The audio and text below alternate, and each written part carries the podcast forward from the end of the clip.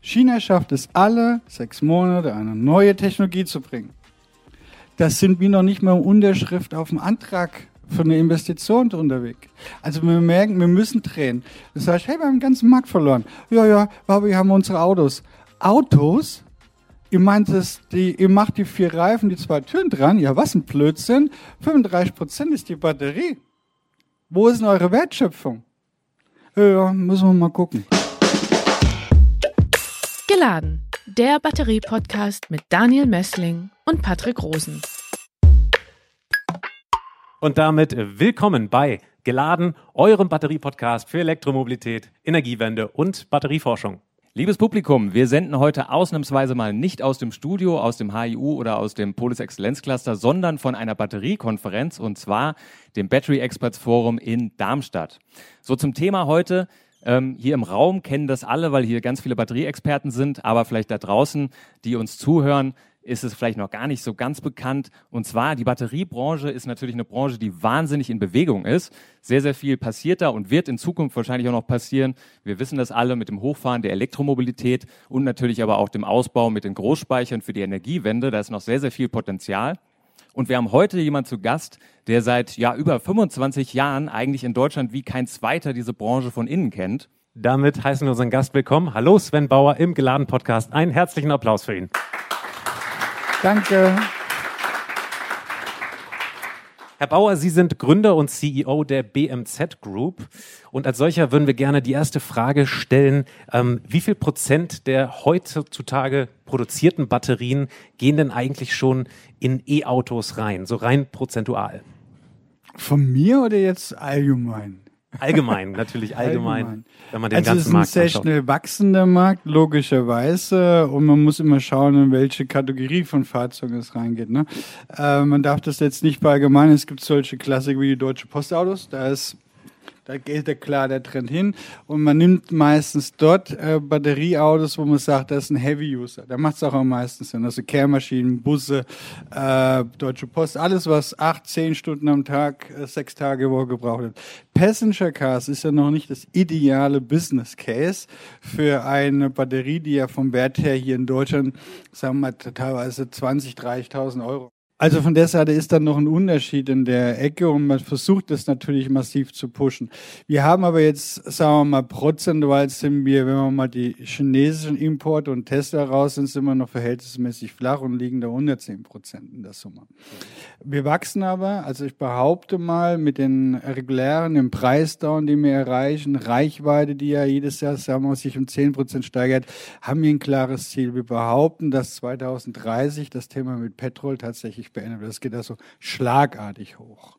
Es wird akzeptiert. Ne? Also wir haben bei uns in der Firma nur noch Elektroautos, nur noch. Und es gab eine Riesenschrauerei am Anfang. Hey, da muss ich hier laden, da stehe ich dann leicht als Vertriebler, die teilweise 1000 Kilometer fahren. Was eine Schreierei. Die haben alle ein Elektroauto gekriegt, reingedrückt, muss man ja echt sagen. Und die haben gesagt, ich möchte nie mehr was anderes fahren. Jeder, der eins gehabt hat, gesagt, nie mehr was anderes. Also ich bin davon überzeugt, wir sind Werbesäulen. Und das ist wie beim E-Bike. Wer ein E-Bike gefahren hat, sagt, E-Bike ist geil, willst du nicht mehr fahren. Beim Auto ist ähnlich. Fahr mal elektrisch, du willst nichts mehr anderes. Das Verkaufen durch Feeling. Und jeder, der eins hat, macht Werbung dafür. Ne? Jeder, der ein Elektroauto hat, ist eine Werbesäule für den Rest. Das heißt, so geht es normalerweise in der Branche. Jetzt ist ja nicht alles nur eitel Sonnenschein. Wir Deutschen möchten gerne Batterien hier in Europa bauen.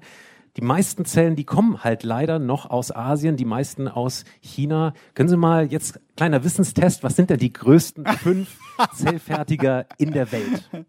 Also da muss man auch wieder die Branchen unterscheiden. Ja, nehmen wir mal jetzt Automotive, nehmen wir Energy Storage, nehmen wir äh, Power to Gando. Es gibt ja verschiedenste Branchen und da gibt es verschiedene Leader in der Branche. Nehmen wir jetzt mal rein Automotive-Zellen, also prismatische Zellen, die ja Panasonic gar nicht produziert. Das ist dann eher die Samsung-Ecke und und und. Von oben runter aktuell ist natürlich der größte mit 38 Prozent Marktanteil CATL vor 20 Jahren noch gar nicht existent. Verrückt, wie schnell der sich so einen brutalen Markt erobert hat. Dann kommen die anderen, da gehört auch mein SK dazu, den darf man nicht vergessen, als Koreaner, der da auch extrem gut Weg ist. Dann gibt's aber auch die anderen, die Samsung schwächeln gerade ein wenig. Es gibt LG, es gibt aber auch, äh, die Sie vielleicht weniger kennen, S-Volt, Kalb, äh, BYD, äh, Lishen und so weiter. Also Test alles Firmen, die ihr gar nicht kennt. Test bestanden, Oh, würde ich danke. mal sagen. Jetzt, jetzt ist CATL erst 2011 gegründet. Ihre Firma gibt's schon länger. Ja. Und wenn Sie da mal angucken, warum sind die denn so stark? Und oder wie haben die das eigentlich geschafft? 40 Prozent Weltmarktanteil, da können Sie ja nur von träumen. Aber wie haben die das konkret gemacht? Warum ist das so, dass die so stark sind? In Asien wurde das als Kernkompetenz ähm, äh, auserkoren von der Regierung. Und dann rennen die los. Da gibt's Förderung, wenn Sie, wir haben das versucht hier in Deutschland auch, in Europa umzusetzen mit dem IPCI. Und ich sagte, wir möchten Batteriezellenfertigung in Europa haben. Was kam dabei raus? Nach, äh, nachdem ich damals, wie hieß der noch, ähm, der ehemalige Wirtschaftsminister, Altmaier, genau, äh, gesagt habe, ey, ich gebe eine Milliarde Euro aus, war, man mit dem, war ich mit dem schwer unterwegs und dann durfte der das nicht, weil es eine EU eine Wettbewerbsverzerrung gegeben hat. Also mussten wir dann erst nach Brüssel, dann haben wir endlos Diskussionen, mussten jedes Land überzeugen. Frankreich, Italien, Polen, egal wo wir waren, wir mussten alle überzeugen, das auch zu tun. Und nachdem das dann der EU Deutschland durften wir in Deutschland überhaupt das Geld investieren. Dann kam der Peter und hat gesagt, hey, du kriegst von mir 300 Millionen meine Zellenfertigung. Aber die Zellenfertigung in Deutschland dauert erstens mindestens mal drei Jahre bis vier Jahre. Allein Baugenehmigung, alle Zulassungen und bla bla dauert da Ewigkeit. Und man gibt ungefähr eine Milliarde Euro aus. Dann haben wir aber auch eine Fertigung in China. Also wir haben ja auch Fertigungsstätten in Polen, wir haben eine China, wir haben USA, wir konnten das ja recht gut vergleichen. In China kriege ich das hin. Für 300 Millionen Euro krieg 75 Prozent innerhalb vom Jahr als Cash back. So, what? Das ist ja 100 Millionen Invest gegen eine Milliarde Invest. Dann habe ich gesagt, Peter, das macht keinen Sinn. Und ich bin froh, dass ich es nicht gemacht habe. Ganz ehrlich, wir haben waren lange überdenken, das zu tun. Trotzdem für den Standort Deutschland oder Europa. Wir haben uns dagegen entschieden. Und jetzt muss ich sagen, wenn ich mir die Energiekosten letztes Jahr anschaue, wir hätten Vollversagen hingelegt. Und jetzt haben wir doch ein Beispiel, die es gemacht haben. Northvolt. Ne, die haben es tatsächlich, ich habe die besucht, da waren es zwei Leute, der Carsten und noch einer. Und äh, ich sagte, das wird nix in Schweden. Ja doch, wir haben aber grüne Energie, alles aus Wasser und so. Und er sagt, interessiert ein Einkäufer einen Scheißdreck. Ganz ehrlich, interessiert Preis. Und dann habe ich gesagt, ja, aber wir sammeln jetzt Geld an. Der hat ja tatsächlich auf 50 Millionen mal von ABB gekriegt, hat Geld eingesammelt. Alles verbraten. Wer kauft jetzt aktuell eine Northvolt-Zelle? Wisst ihr wer? Ja, fast keiner. Warum? Zu teuer. 30 Prozent teurer wie jeder Chinese, Koreaner Japaner. Also am Ende muss man marktgerecht produzieren können, sonst kauft es keiner, egal wo es herkommt. Wir müssen uns wirtschaftlich denken, verkaufbare Produkte zu produzieren. Und dann kam natürlich das Zweite, können wir in Deutschland überhaupt so schnell entwickeln wie ein Koreaner, ein Japaner oder ein Chinese? Sind wir denn in Deutschland fähig, von, von unserem Brain innerhalb von sechs Monaten immer wieder ein neues Produkt zu bringen? Die Mentalität gibt es gar nicht her. Wir brauchen drei Jahre, um ein blödes Auto zu produzieren, zu entwickeln. Wir haben heute schon einen ganz tollen Vortrag zur Supply Chain von Batterien gehört, aber ähm, nehmen Sie vielleicht mal unsere Hörer noch mal mit. Ähm, vielleicht können Sie noch mal wirklich von der Batteriemontage ähm, be beziehungsweise von der Zellfertigung und auch den, dem Rohstoffabbau bis dann zur Batteriemontage noch mal diesen Weg beschreiben und auch die Akteure vielleicht, die da involviert sind. Ich glaube, das ist relativ unbekannt so da draußen. Okay, man muss mal unterscheiden, wenn wir jetzt mal die reinrummen, Nickel, Kobalt, Aluminium, however, ähm, Lithium, erstmal grundsätzlich available. Da gab es immer die Diskussion, geht uns das was aus? Und wenn wir jetzt ja drüber reden, dass wir den, äh, des, den Weg der Lithium-Ionen-Batterien in den nächsten bis 2030 verdreifachen, also 300 Prozent Wachstum hinlegen in, bis 2030. Haben wir genug Material? Ja. Haben wir genug Ressourcen, um das abzubauen? Ja. Es gibt immer mal so eine kleine Delle, weil Fördermengen, man muss halt mal wegkommen von der Handfertigung ne, zum Vollautomat, aber das wird funktionieren. Wir haben auch Rohmaterialien hier in Europa, wo sich die Minen aber äh, drei Jahre dauern, in den Betrieb zu nehmen. Da fragt sich, gibt es genug Investoren, drei Jahre vor Geld zu investieren, um drei Jahre später aus Mine Lithium zu gewinnen? Und das sagen die Investoren, drei Jahre, da wollte ich das Geld schon wieder zurückhaben. Also das funktioniert halt nur bedingt.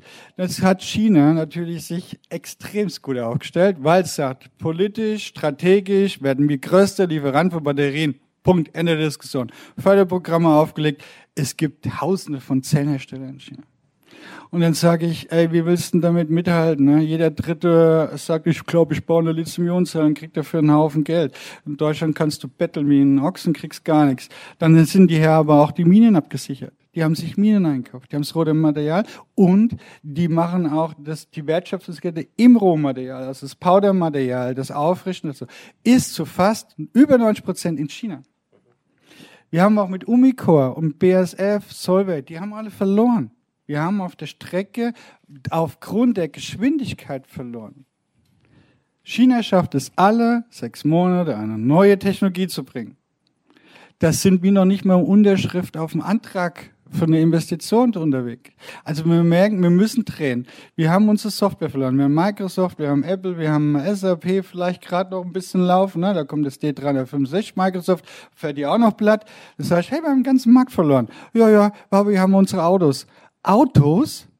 Ihr meint es, die, ihr macht die vier Reifen, die zwei Türen dran. Ja, was ein Blödsinn. 35 Prozent ist die Batterie.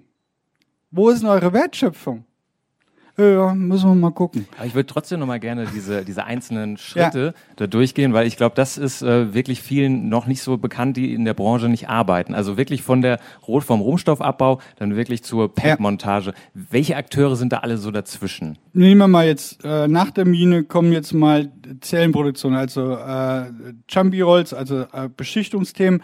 Das hat tatsächlich China komplett schon im Griff. Also die Koreaner, Japaner natürlich aus der Historie auch. Die Maschinen dafür kommen aus Japan, Korea, auch für die Chinesen. Nehmen wir mal dann die Zellenproduktion, ganz klar, Japaner, Koreaner, Chinesen. Mhm. Punkt. Da gibt's fast nichts außenrum. Also fast nichts, was da noch möglich ist. Gehen wir dann in die Wertschöpfungskette Module. Da haben jetzt natürlich ein Samsung, ein Panasonic, aber auch ein CATL die Kunden dazu gezwungen und haben gesagt, Moment mal, wenn du bei mir eine Zelle, ich verkaufe dir keine Zelle, ich verkaufe das Modul. Dann haben sie den Druck noch erhöht, Samsung vorneweg als zwei Milliarden Euro Koreaner und hat gesagt, liebe VW, du bist halb so groß wie ich, ich liefere dir nur Gesamtbatterien. Das Volkswagen sagt, will ich aber nicht, ich will eigentlich nur das Modul. Sagt, entscheide dich jetzt halt. Also das ist der Hammer. Die gehen nach vorne, wir versuchen es umgedreht und das gelingt uns aktuell ein wenig. Also BMW, v, VW und also die großen Hersteller, die kaufen Zellen. Aus den Zellen machen sie Module und Batterien. Haben wir wenigstens schon mal geschafft. Und wir zwingen die Zellenhersteller aktuell, hauptsächlich die Koreaner und die Chinesen, in Europa eine Zellenfertigung aufzubauen. Also wir drehen den Spieß jetzt so langsam rum und sagen, Moment, ich bin Kunde und wenn du an mich liefern willst, dann machst du eine lokale Produktion. Das funktioniert zwischenzeitlich noch nicht so richtig rund, aber wir sind auf dem Weg. Jetzt bin ich total froh, dass wir da noch die Kurve gekriegt haben, dass das Upsa. nicht so eine Generalkritik wird äh, zum Hochlauf der Elektromobilität, der Batteriefertigung in Europa. Sie haben vorhin ein bisschen angesprochen, äh, auch das Know-how ähm, für die Batteriefertigung, Zellfertigung in Deutschland. Wie sehen Sie das denn? Also haben wir genügend Leute, die wissen, wie es geht? Wir haben das Know-how, die Regierung hat extrem viel Geld ausgegeben in BMWF, BMW-Projekte. Und wir haben, das war ja einer meiner letzten Jobs, äh, die Kernkompetenzen äh, gebündelt mit dem Fraunhofer in Münster dann noch äh, zusammen, um auch Kernkompetenzen hinzukriegen. Und wir haben tatsächlich, wir sind verzweifelt am Übergang zwischen Forschung und Entwicklung zur Serie jedes Mal, wenn es darum ging, ja, jetzt haben wir eine ganz geile Zelle entwickelt und dann hieß es, okay, jetzt müssen wir die ersten 500 Millionen spendieren, um in Mass Production zu gehen. Sagt jede Industrie, nee, will ich nicht. Ja, wieso denn nicht? Ja, der Investor ist mir zu risikoreich. Wir schaffen es nicht, diesen, den Schwenker zu kriegen von der Forschung und Entwicklung, wo wir viel Geld ausgeben und viel Know-how vorhanden ist, bis zur Serie. Die Serie hängt. Da getraut sich keiner also wirtschaftliches Denken. Ne? Und ich verstehe die auch, dass die alles sagen, mache ich es mit so risikoreich. Da kommt immer wieder ein Koreaner und ein Chines vorbeigeschossen, ich habe was Besseres. Du hast die Anlage bei uns noch nicht immer laufen, da kommt er schon, hat zwei Generationen weiterentwickelt. Die Geschwindigkeit der Entwicklung heißt, alles, was du jetzt tust, ist im halben Jahr alt. Wie schnell wollen wir denn sein? Ja. Ist ein schwieriges Thema, ne? aber ein wichtiges. Also kulturseitig muss der Deutsche lernen, weit, weit schneller und weiter vorauszudenken, um diesen Speed mitzuhalten. Und guckt euch alle Speed-Themen an. Laptop, Mobile Phones. Das kann der Deutsche. Wir haben das alles verloren, weil wir einfach zu, zu lange denken, nicht Risiko. Guck mal, USA hat Risk Capital. Welcher Mensch kriegt hier in Deutschland Risk Capital für ein Start-up, für einen junger Kerl, sag ich hab Bock. Dann sagst du, ja, hast du ein Haus? Kann du das verpfänden? Vorher kriegst du nichts. In den USA ist das komplett anders da. Let's go. Und ja, wir verlieren auch neunmal, aber wir gewinnen auch einmal. Mega. Einmal gewonnen ist besser wie gar nicht das versucht, ne? Das ist der Unterschied. Also wir müssen, äh, frag doch mal, wo kriegt ihr Risikokapital her? Wollt ihr zur Höhle der Löwen gehen oder was? Dann verlassen wir trotzdem jetzt mal die Finanzierung ja. von Batterieunternehmen für den Moment. Wir würden ähm, uns noch interessieren, was äh, würden Sie denn sagen, wenn Sie jetzt mal zurückgucken auf die letzten fünf Jahre? Was sind denn so tatsächlich so Trends, die größten Innovationen im Batteriesektor, die Sie jetzt erwarten, die jetzt absolut durchschlagen, so in den nächsten, sagen wir mal, fünf bis zehn Jahren? Was sind so die allergrößten Trends für Sie? Ja, oder auch, Entschuldigung, vielleicht, äh, wir waren ja jetzt hier auf dieser Konferenz, hier wurden ja sehr, sehr tolle Vorträge gehalten. Mhm. Vielleicht hat Sie da auch irgendwas jetzt gerade heute sogar überrascht, wo Sie gesagt haben, ja, das ist interessant, vielleicht äh, wird da was draus? Naja, wir sind jetzt ziemlich der Treiber in Europa. Ich glaube jetzt, wir machen viel Grundlagen und wir machen viel Entwicklung von Zellenchemien gehen wir mal jetzt zehn Jahre zurück, Lithium, Kobalt, äh, dann 30, 30 Mixe, dann hoch NCA, NMC, hoch äh, Nickel Zellen, 88 Prozent Nickel basieren, LFP von China reingetrieben, LFMP, die seit zwei, drei Jahren sehr trendy sind, hin zu Sodium. Also es gibt natürlich nichts, was es nicht gibt. Ähm, und jede, jede Technologie hat einen Markt neu im Handy, Laptop wird weiterhin eine NCA 88% Nickel basierend sein. LFP mit einer hochkapazitiven LFP, wie es jetzt CATL auch baut oder auch Kalt bauen, die kommen eher auch tatsächlich in Fahrzeuge, in Busse rein oder in Stapler und in Kräne. Macht Sinn. Also es ist einfach Preis-Leistung funktioniert, der Gewicht ist nicht die oberste Prio. Wenn wir jetzt Passenger Cars sehen, das wird NMC hochkapazitiv sein, aber auch LFMP sein. Sodium ist eher ein preisgetriebenes, stationäre Batterien. Alles, was in den Keller kommt, was nicht Volumen, Gewicht so relativ äh, so schwierig ist zu handeln, dann kommt eine andere Technologie zu. Es gibt nicht eine, es gibt für jede Technologie und für mich ist Lithium nur ein Ober Überbegriff von vielen Technologien, die da drunter stecken. Was der Trend ist, nehmen wir mal Bereiche jetzt wie E-Bike, das ist eher 48 Volt Kapazitäten, 800 Wattstunden ist jetzt kein Highlight, 2100 Themen von der Zellengröße. Gehen wir aber mal in den anderen Bereich, Busse, die gehen hoch auf 800.000 Volt, Kräne auch 800.000 Volt Ecke, ne? also Hochspannungsthemen, wo sich vor fünf Jahre noch keiner herangetraut hat. Auch die Autos, die haben angefangen mit 126 Volt, dann war der Klassiker, heute noch trendy 400 Volt. Heute sagt ihr, was will ich mit 400 Volt? 800 Volt ist gesetzt. Alle Entwicklungen laufen Richtung 800 Volt. Äh, Design ist nicht mehr Zelle, Modul, Gesamtpack. Heute ist Cell-to-Pack. Das heißt, man wirft alle Module raus, sagt ich mal eine Platte und die wird dran gebaut. Noch besser, ich integriere sie voll. Nicht mehr tauschbar. Also man getraut sich zwischenzeitlich von dem ängstlichen Entwickler, ja, das sagt, hey, ich baue das so, dass ich alles reparieren kann. Guckt euch mal die ersten Batterien im Auto an. Die haben ungefähr gefühlte 2000 Schrauben. Und alles wechselbar. Da sagt, sag mal, seid ihr bescheuert? Wollt ihr das dann wirklich äh, 400 Volt auseinandernehmen wieder da was? Wollt ihr dann die schlechte Zelle rausschrauben? Geht doch gar nicht. Und dann hat man angefangen zu lernen und macht es nicht mehr reparabel. Das heißt, die Batterie wird die Lebenszeit des Fahrzeugs überleben. Hat man sich aber nicht getraut. Design to Pack heißt, Zelle verschwindet im Gesamtauto. Nichts mehr wechselbar. Mega cool, es gibt auch kein Slave Master System, lauter kleine Elektroniken, die jedes Modul handeln und dann eine Master, der das Ganze nochmal macht. Kostet ja viel zu viel. Und leider muss man sagen, Vorreiter Tesla. Fast schon ärgerlich. ja, aber Sie sagen es gerade selbst, also da ist wahnsinnig viel Innovationskraft. Wir ja. hören ja teilweise wöchentlich von irgendwelchen Innovationen aus dieser Branche. Ähm, Manchmal glauben wir aber, ist, ist da vielleicht dieser Zenit schon erreicht und geht es jetzt dann eher jetzt wieder bergab oder wird besser gesagt vielleicht irgendwie jetzt eher auf Kosten geguckt und ähm, dass man die irgendwie reduziert oder dass man nachhaltiger auch produziert, die Lieferketten vielleicht irgendwie noch nachhaltiger bekriegt oder wird das jetzt immer noch so weitergehen? Was ist da so Ihre Einschätzung? Wir machen das eine, ohne das andere bleiben zu lassen. Wachstumsmarkt, wie gesagt, 40 Prozent, zwischen 30 und 40 Prozent pro Jahr, das wird bleiben. Die, ihr werdet euch umgucken in den nächsten, guckt drei Jahre zurück, guckt drei Jahre in Front. In drei Jahren wird das Auto echte 500, 600 Kilometer fahren. Es wird in 15 Minuten ladbar sein und der Preis wird weiterfallen. Das heißt, es gibt überhaupt, ist ein ganz klarer, ganz klarer Weg. Und nur wenn ihr schaut, Autos vor vier Jahren, fünf Jahren, jetzt und nimmt das, skaliert das hoch in den nächsten fünf Jahren, ey, kann nichts schiefgehen. Es wird einfach durchgesetzt. Es wird auch kein Verbrennerbus mehr in der Stadt fahren. Das ist totaler Schwachsinn. Also ist der CO2-Rauspulver in der Stadt hoch im Quadrat. Ne? Was hat er hier verloren? Und es ging doch nur darum, dass so ein blöder Elektrobus 600.000 Euro gekostet hat und Verbrennerbus 400.000 Euro gekostet hat. Wisst ihr, was die Städte gemacht haben? Kein Verbrennerbus mehr. Will ich nicht. Tschüss.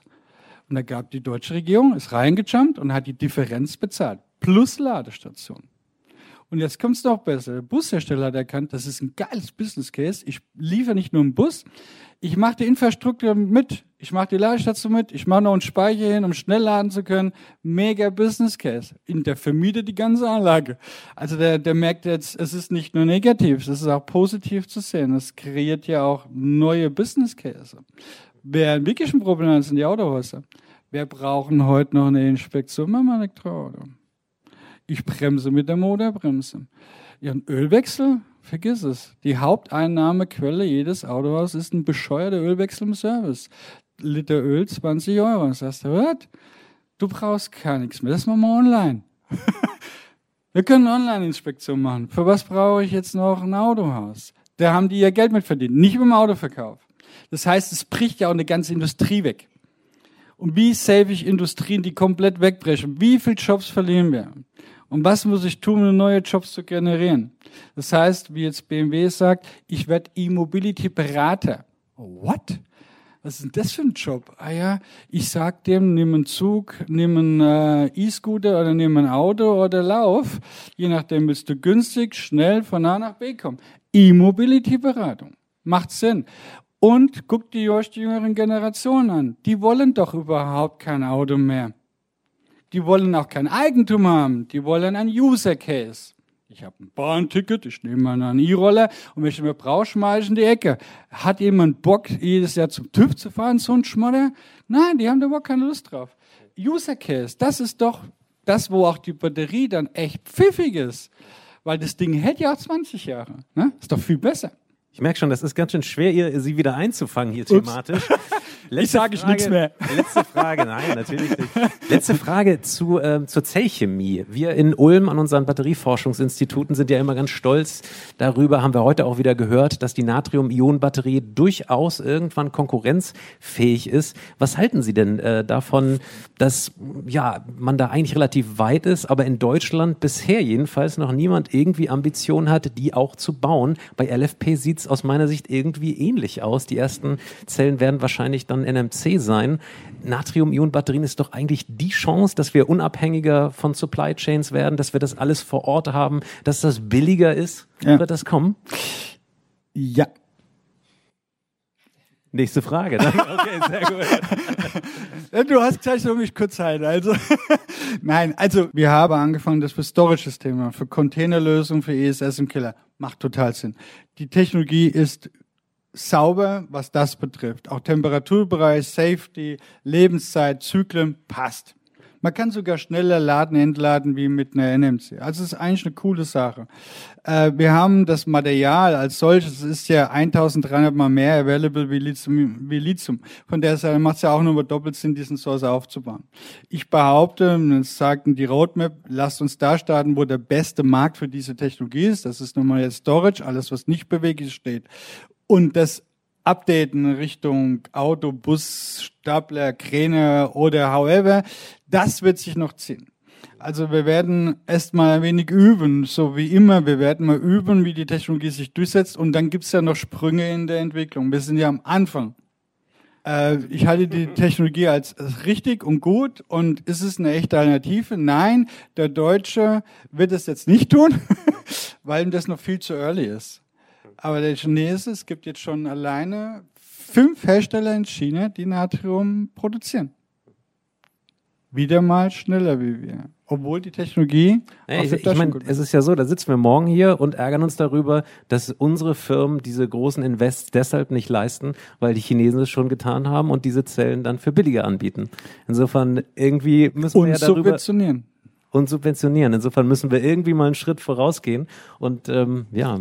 Glaubt ihr denn wirklich, dass in einer wie jetzt USA das macht? Äh, äh, mit, der, mit dem Benefits und Tesla seine Batterie für 7.500 Euro produzieren kann, weil 50 Prozent werden vom Vaterstaat bezahlt. Glaubt ihr denn, ein Deutscher schafft es, ohne Subvention günstiger zu produzieren? Wir haben natürlich eine Wettbewerbsverzerrung global. Ne, diese Länder protecten sich und das nicht gerade wenig. Also auch China protectet sich, versucht doch mal Mercedes nach, nach China zu verkaufen. Bezahlt aber mal 6% Importtex. Punkt. Ja, und USA macht das genauso. Jedes Ladegerät kostet jetzt 20% Importtex plötzlich. Warum? Die wollen ihre Industrie schützen. Ist totale Bullshit, was wir machen, ne? Äh, weil wenn einer besser ist, wenn einer innovativ ist, warum glaubt dann ein Land, sie schützen müssen, wenn ein anderes Land besser ist? Macht keinen Sinn. Wenn können sie nur verlieren. Was macht die EU gerade? Diskutieren Importtext von China. Äh, what? Das macht null Sinn. Wir können uns auch selber wehtun, ja. Dann gibt's halt wieder ein Handy so groß mit 20 Kilo zurück. Also das ist doch Blödsinn, Innovationen zu hemmen, wenn ein anderes Land besser ist und wenn einfach die innovativer sind.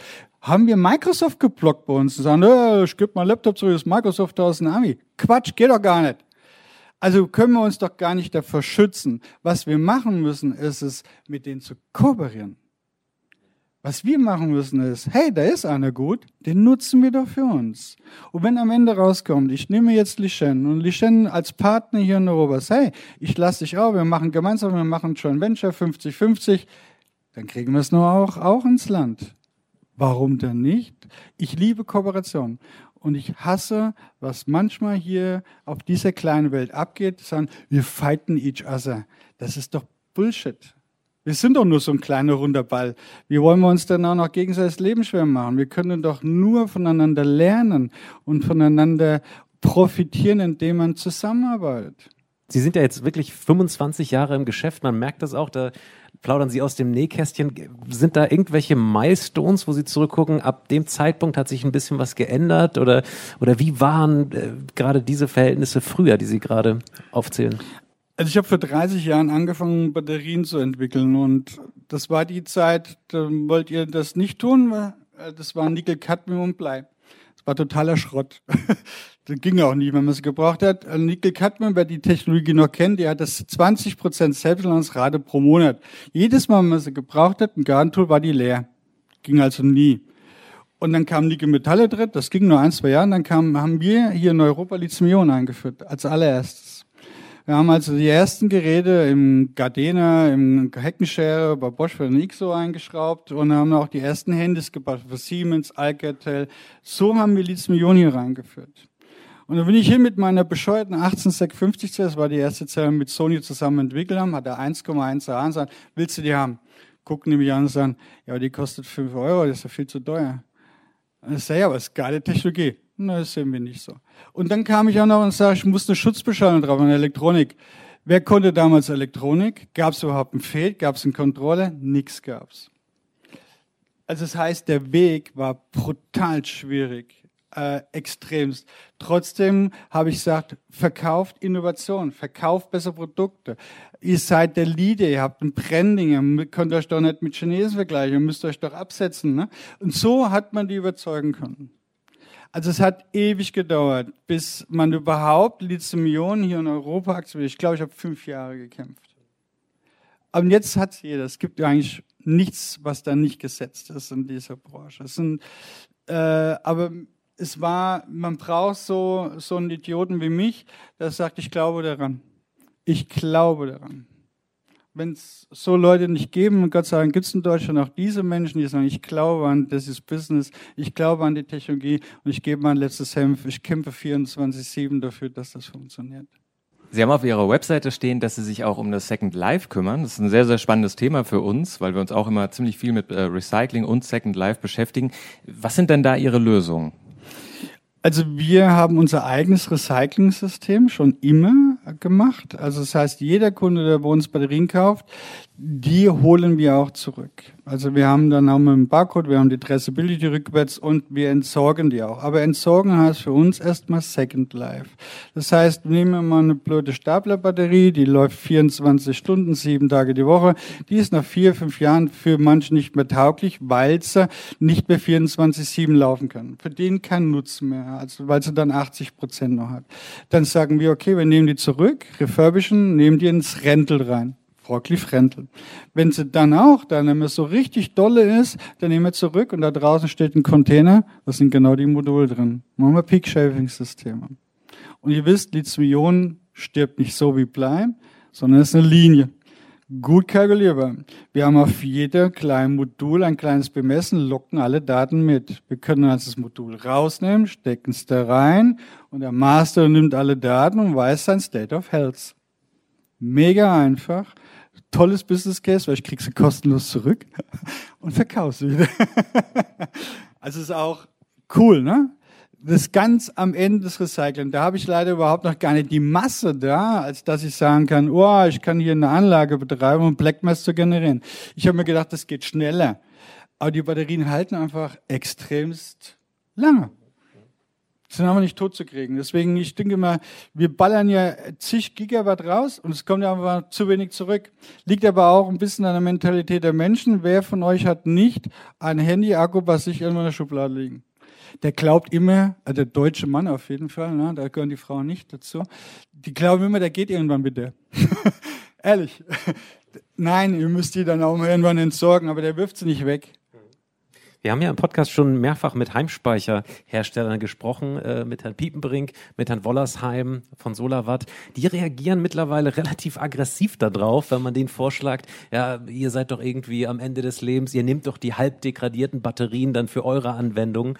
Ähm, tatsächlich äh, gibt es da viel Kritik sozusagen gegenüber ja. diesen Aussagen, die wir auch im Podcast so wahrgenommen haben. Also die Frage ist, äh, Second Life grundsätzlich, äh, Sie planen jetzt nicht, das sozusagen stationär an solche Unternehmen dann weiter zu vertreiben. Ihr oder? kennt noch, viele haben die alte i3-Batterie von BMW reingesetzt in irgendwelche Storage-Systeme. Das ist mal ein temporäres Thema gewesen, äh, wo man mal einen Bedarf gesehen hat und hat es rausgeklatscht.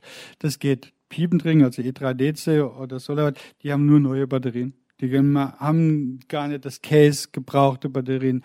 Man muss ja erstmal so wie wir in der anderen Industrie drin sein, im Automotive, in dem Bus, in den Stapler. Und wenn man dann den Zugriff hat und schon vorher dran denkt, in der Entwicklung dran zu denken, ich will Second Life abbilden damit, dann kriege ich ja erst den Zug dahin, wo ich hin will. Ich nehme die so gern von Linden Staplerbatterie zurück, weil ich genau weiß, ich kann die ja wiederverkaufen. Der freut sich ich hole sie ab kostenlos, stecke ein neues Modul an, er kriegt eine neue Batterie zum halben Preis, weil der Rest bleibt, die Elektronik, Außencase bleibt alles. Ich nehme die Module aus, stecke sie in mein Peak-Shaving-System an, funktioniert. Das muss man aber gesamt sehen. Jetzt hat der Piepenbrink oder der Solarwatt-Mensch da ja nicht die Ahnung, wie er an diese Batterien überhaupt rankommen soll. Und wie er sie handeln soll. Ja, letzte Frage, jetzt von uns zumindest, von uns beiden. Ähm, ich habe es gerade schon erwähnt, Sie haben eine ganz äh, Vielzahl von Anwendungen, die Sie mit Batterien ausstatten. Das reicht dann von Medizintechnik bis zu E-Bussen. Was denken Sie denn, welche Anwendungen als nächstes elektrifiziert werden und dann beispielsweise mit den Batterien dann versorgt werden? Eigentlich gibt es schon fast gar nichts mehr, was nicht elektrifiziert ist. Ne? Also das Fliegen ist noch so ein heißes Thema. Ähm, da Trail läuft ja schon, also Trains kommen, also Züge kommen ja schon langsam in die Richtung. Also das wird so auch langsam immer mehr, wie jetzt Bombardier und Siemens, gibt es jede Menge Projekte, das zu tun. Das sind noch so zwei E-Mobility-Bereiche, die noch nicht so richtig weit sind. Ähm, Datacenter, ein ganz großes Thema. Wir brauchen immer mehr G5-Netze, die extrem stabil für das autonome Fahren. Wir können uns ja keine Ausfälle des Netzes erlauben. Das heißt, wir müssen das Netz so stabilisieren. 5G heißt ausfallsichere Batterien. da kommt Lithium-Ionen zum Tragen. Diesen Ball hat noch keiner auf der Platte. Genauso wenig wie die Datacenter, die alle Batterien haben. Das ist noch ein bisschen weiter weg. Also es gibt eigentlich im Endeffekt gar nichts mehr, was nicht elektrisch mit einer Batterie versorgt werden wird. Und es wird halt auch alles im Verbrenner ablösen. Es wird alles, was Gas, Heizung, Wärmepumpe, egal wo wir hinschauen. Es wird, es wird auch elektrisch geheizt werden. Es wird alles elektrisch gemacht werden. Das heißt, wir werden überall speichern. Dann kann man darüber streiten. Machen wir Quartierspeicher, Zentralspeicher oder lokale Speicher. Und sage ich Ihnen mal, wo ich glaube, was der richtige Weg wäre und wo wir versuchen umzusetzen. Lasst doch jeden seinen eigenen Speicher im Haus haben. Aber macht ein intelligentes Netz. Und jetzt haltet euch fest, wir haben mal auch mit der deutschen Regierung bei SW einen ganzen Stadtteil umgebaut, haben überall Speicher reingesetzt, ob der Photovoltaik oder nicht, war ganz egal, und haben die alle vernetzt. Die waren danach komplett autark. Kein Gas, kein Strom, kein nichts mehr von außen. Also es geht. Es geht. Wer mehr darüber erfahren will, der hört den geladen Podcast. Auch das haben wir tatsächlich schon mal äh, ja? aufgegriffen, dieses Thema mit Wiggle to Grid und tatsächlich ähm, Batterien als äh, ja, Puffer für unser Netz. Das war Sven Bauer hier im geladen Podcast. Vielen, vielen Dank. Ihr Applaus.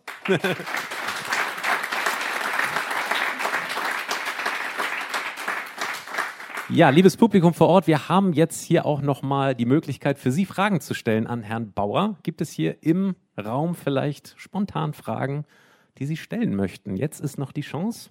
Ähm, hallo, ich bin äh, Axel Hensen von der Firma Ballow. Ich habe vor einem Jahr Ihren Kollegen, den Herrn Müller, mal kennengelernt. Auf einer Veranstaltung durfte danach auch mal Ihr Werk äh, besichtigen. Mir ist das bis jetzt allerdings immer so klar gewesen, dass BMZ für Batteriemontagezentrum steht und Sie reden jetzt aber heute mehrmals davon, dass Sie selber auch ein Batteriezellenhersteller sind.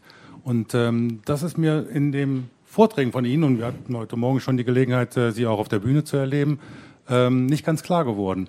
Ist die Firma BMZ ein Zellenhersteller? Ja.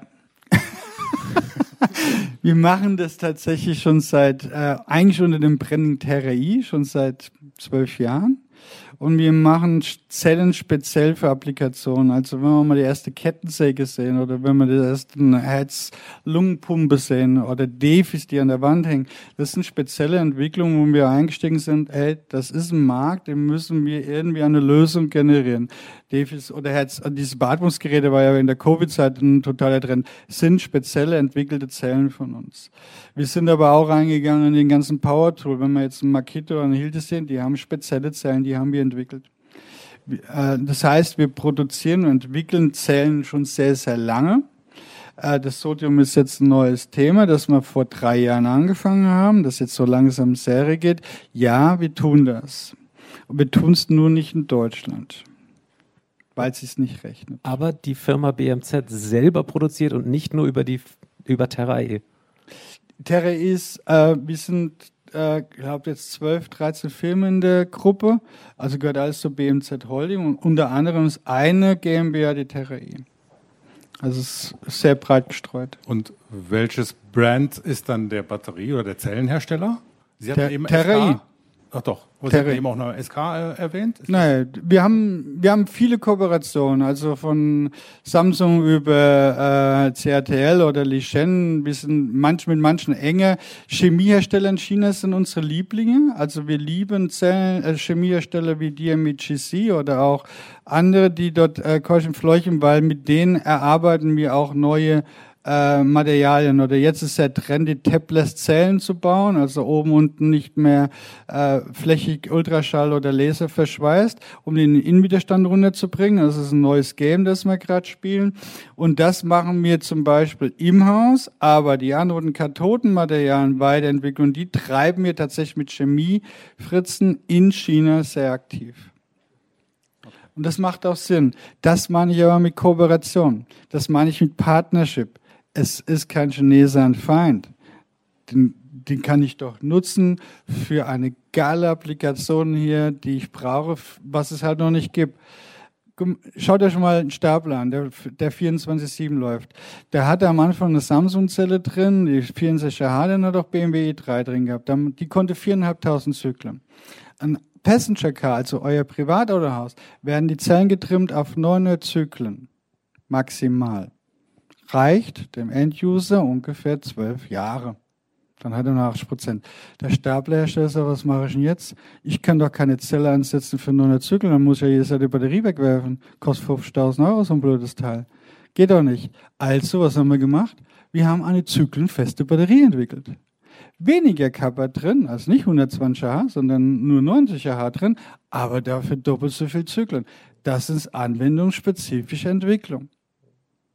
Habt ihr mal versucht, in Finnland mit dem äh, LFP-Auto zu fahren? Da kommt noch keine fünf Kilometer weit. Weil es einfach bei LFP bei Richtung 0 Grad und drunter die einfriert, dann geht halt nichts mehr. Und dann brauchen wir Lösungen. Da Kann, kann man auch sagen, wir, wir wärmen die auf, ne? aber ein kaltes Auto ist halt kalt. Danke für die Frage. Auf jeden Fall gibt es noch eine weitere Frage hier im Raum. Herr Kritzer. Peter Kritzer, Firma Freudenberg. Sie haben in Ihrer, in Ihrer ähm, Sprache vorhin einen Widerspruch meines Erachtens reingebracht. Einmal das Thema Automobil. Alles wird fest verbaut, nicht mehr öffentlich, öffnbar, so wie wir es beim Tesla Model 3 sehen oder jetzt beim Model äh, Y. Auf der anderen Seite das Thema Module austauschbar, Second Life. Wir sehen, wir, wir, wir machen Komponenten, zum Beispiel Gehäusedichtungen. Ja. Wir sehen einen Trend, dass diese Gehäuse auch wieder öffnbar sein müssen. Richtig. Also, Sie kennen vielleicht auch die Gesetzgebung, die jetzt extremst gepusht wird. Äh, Ich glaube, da sind wir uns einig. Sie muss entnehmbar sein. Die Frage ist ja nur noch, mit welchem Aufwand. Ne? Äh, Das ist so wie beim iPhone. Die Batterie rausquetschen ist ein Horror. Äh, Aber es ist machbar und ist nur zugebappt. Muss man halt warm machen mit dem Fan. Es ist natürlich, also ich bin froh, wenn die EU ein wenig einschreiten würde, aber oder die ganze Welt da ein wenig Rules macht. Batterien müssen annehmbar werden. So, das war die letzte Frage. Vielen, vielen Dank fürs Zuschauen und fürs Zuhören. Ein Applaus für Herrn Sven Bauer. Dankeschön. Ja, liebes Publikum, schalten Sie auch nächstes Mal wieder ein. In der nächsten Woche geht es hier um Megawatt Charging von LKWs. Vielen Dank, bis zum nächsten Mal. Geladen. Der Batterie-Podcast mit Daniel Messling und Patrick Rosen. Dieser Podcast wird produziert vom Helmholtz-Institut Ulm, dem Exzellenzcluster Polis und Celeste, dem Center for Electrochemical Energy Storage Ulm und Karlsruhe, einer Forschungsplattform des Karlsruher Instituts für Technologie und der Universität Ulm. Außerdem unterstützen diesen Podcast das Zentrum für Sonnenenergie und Wasserstoffforschung Baden-Württemberg und das Deutsche Zentrum für Luft- und Raumfahrt.